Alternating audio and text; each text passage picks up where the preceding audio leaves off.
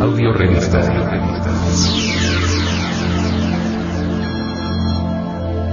No, no, no, no.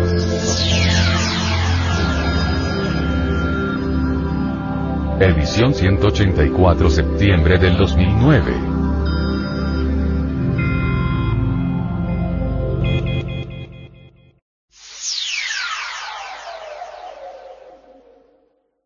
Portada.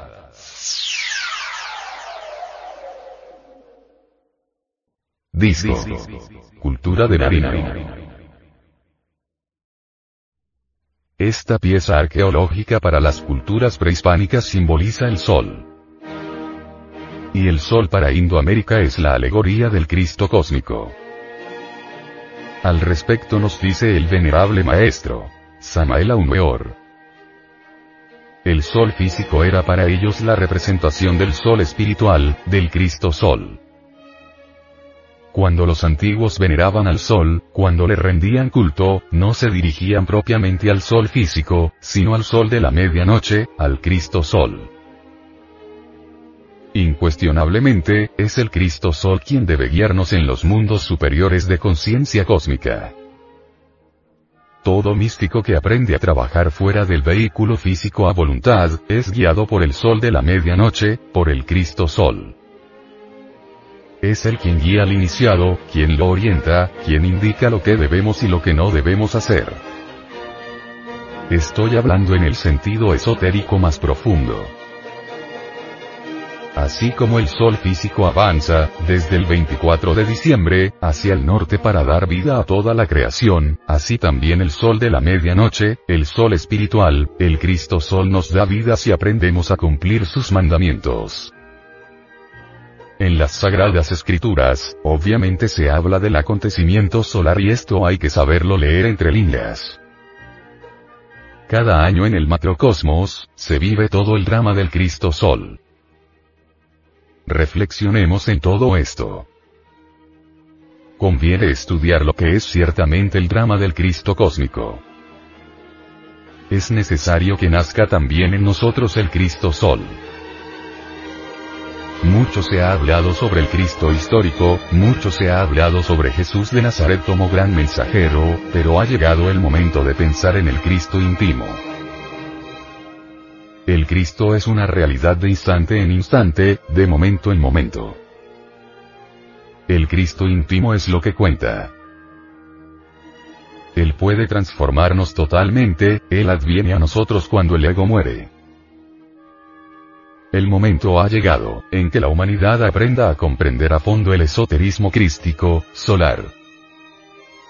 El instante ha llegado en que busquemos al Cristo dentro de nosotros mismos, aquí y ahora.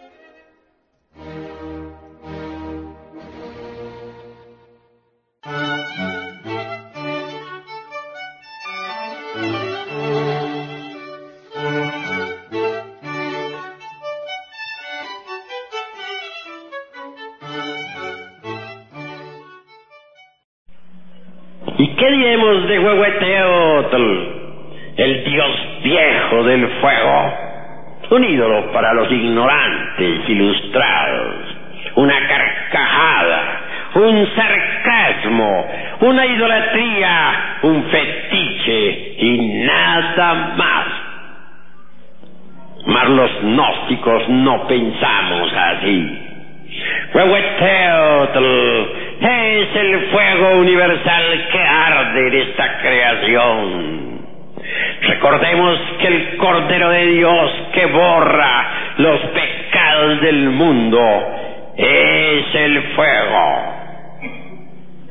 Sobre la cruz del mártir del Calvario está explicado el sentido del Cristo. Muchos volúmenes inmensos se han escrito para explicar al Cristo. Mas en verdad, con solo cuatro letras está explicado.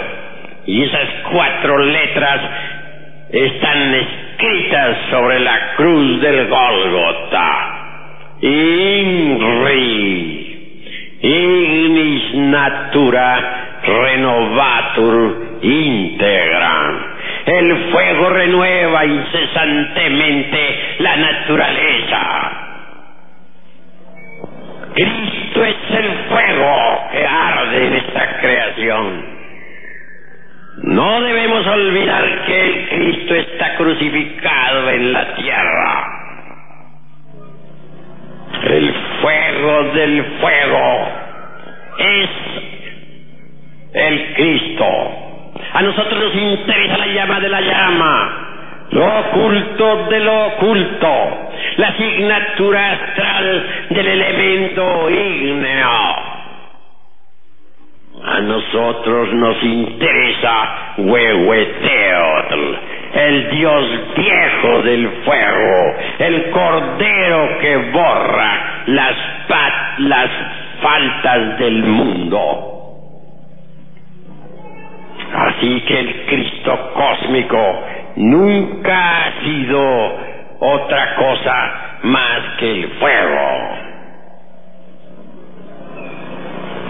Hermanos, les he invitado a la reflexión, les he invitado al estudio esotérico de todos estos esplendores crísticos, gnósticos y antropológicos. Fuego es la vida. En realidad de verdad existimos con el advenimiento del fuego. Dejamos de existir cuando el fuego abandona la forma.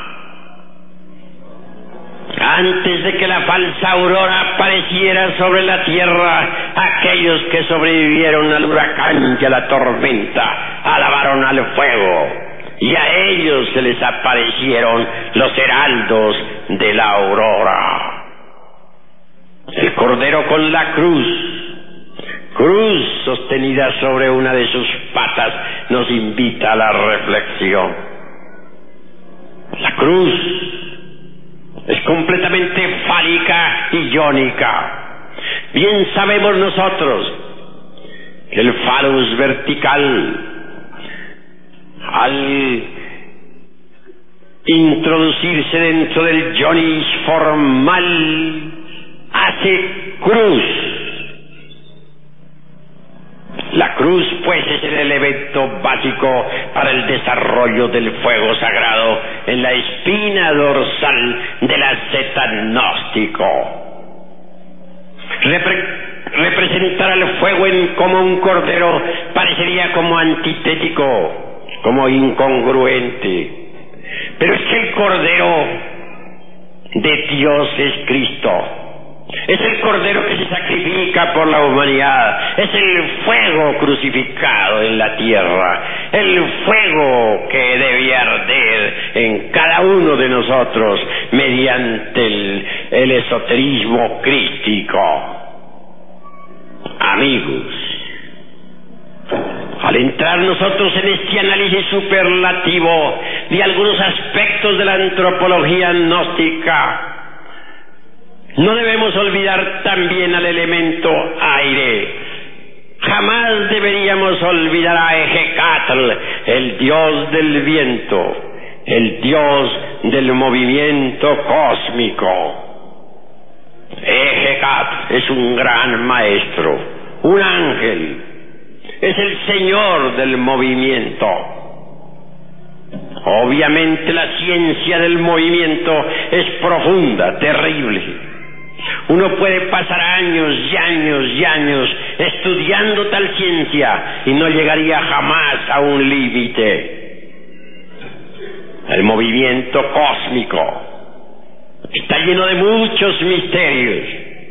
Ejecatl, el dios del viento, es precisamente especialista en el movimiento cósmico. Más allá de todo esto hallamos nosotros precisamente a la madre del mundo. Ante ella tiemblan todos los elementales del elemento mineral, del elemento tierra.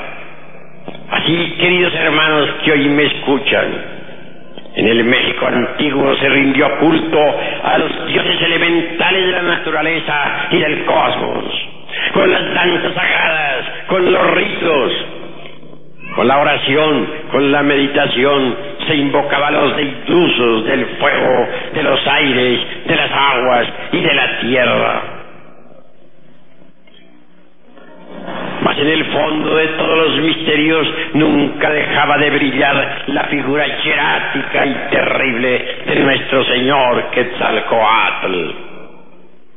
Este Quetzalcoatl se pierde en la noche de los siglos. Cada sacerdote, se consideraba a sí mismo un Quetzalcoatl en Tula. Pero en el fondo lo que sucedía era que los sacerdotes que se cristificaban tomaban el nombre de Quetzalcoatl, el dios sol. Por el camino de la regeneración debemos entrar si queremos convertirnos en serpientes emplumadas como el Señor Quetzalcoatl.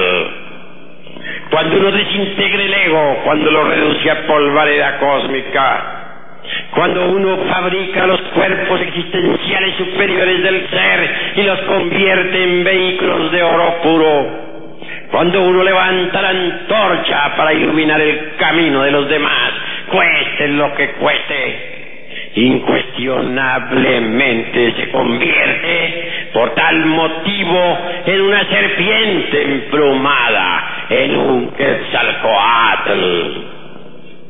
No bastaría solamente despertar el fuego sagrado, no bastaría solamente despertar el Kundalini Chakti para hacerlo subir por el canal medular espinal hasta el cerebro y pasarlo de allí al corazón. En realidad, de verdad, uno no, podría gozar del poder contenido en los chakras, discos o ruedas magnéticas si no ha sido devorado previamente por la serpiente. Ahora debemos explicarnos aquellas palabras del Chilambalán de Chumayel. Es necesario ser devorados por la serpiente. Es urgente convertirnos en serpientes. En el Popol Vuh se cita el caso del, de, de, de Volca, de Botán, digo, dispense. Este Botán era un dios del antiguo México. Este Botán también es citado en Escandinavia entre los nórdicos. Y dijo, yo pude penetrar por el orificio que conduce al interior de la tierra. Yo pude penetrar por ese camino lleno de serpientes, porque yo soy también una serpiente. Todo aquel que ha sido devorado por la serpiente se convierte en serpiente. Y Botán fue devorado por la serpiente. Los druidas en estado de éxtasis gritaban, soy una serpiente. Los egipcios también clamaban levantando sus brazos desde la cima de sus pirámides, mirando al desierto soy una serpiente. El, conde San Germán alguna vez dejó olvidada una nota sobre la mesa de un palacio. Decía, hace muchos miles de años estoy establecido en Isis. Y es que el conde San Germán era una serpiente. La sabiduría del antiguo México es eminentemente serpentina. En el México arcaico se rindió culto a la serpiente. Así, queridos hermanos gnósticos que hoy están presentes, os invito al despertar de la serpiente. Y más aún, deseo que cada uno de vosotros se convierta en serpiente. Mucho más tarde en el tiempo, la serpiente es devorada por el águila, el logos. Ese símbolo de nuestra bandera mexicana, el águila tragándose a la serpiente, es profundamente significativo. Cuando alguien ha sido devorado por la serpiente, se convierte en serpiente. Pero el águila a su vez, el logos, se devora la serpiente y entonces te viene la serpiente emplumada, Quetzalcoatl. He dicho.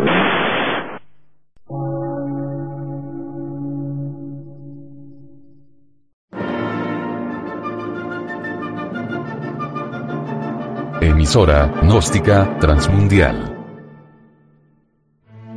Por una nueva civilización y una nueva cultura, sobre la faz de la Tierra.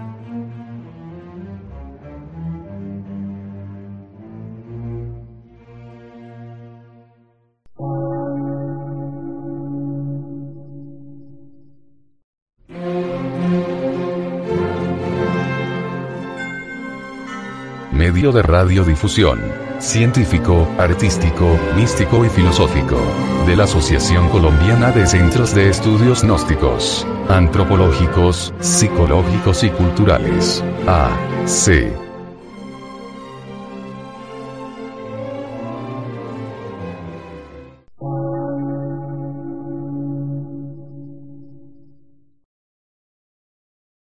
Lectura en movimiento. Difusión sin fronteras.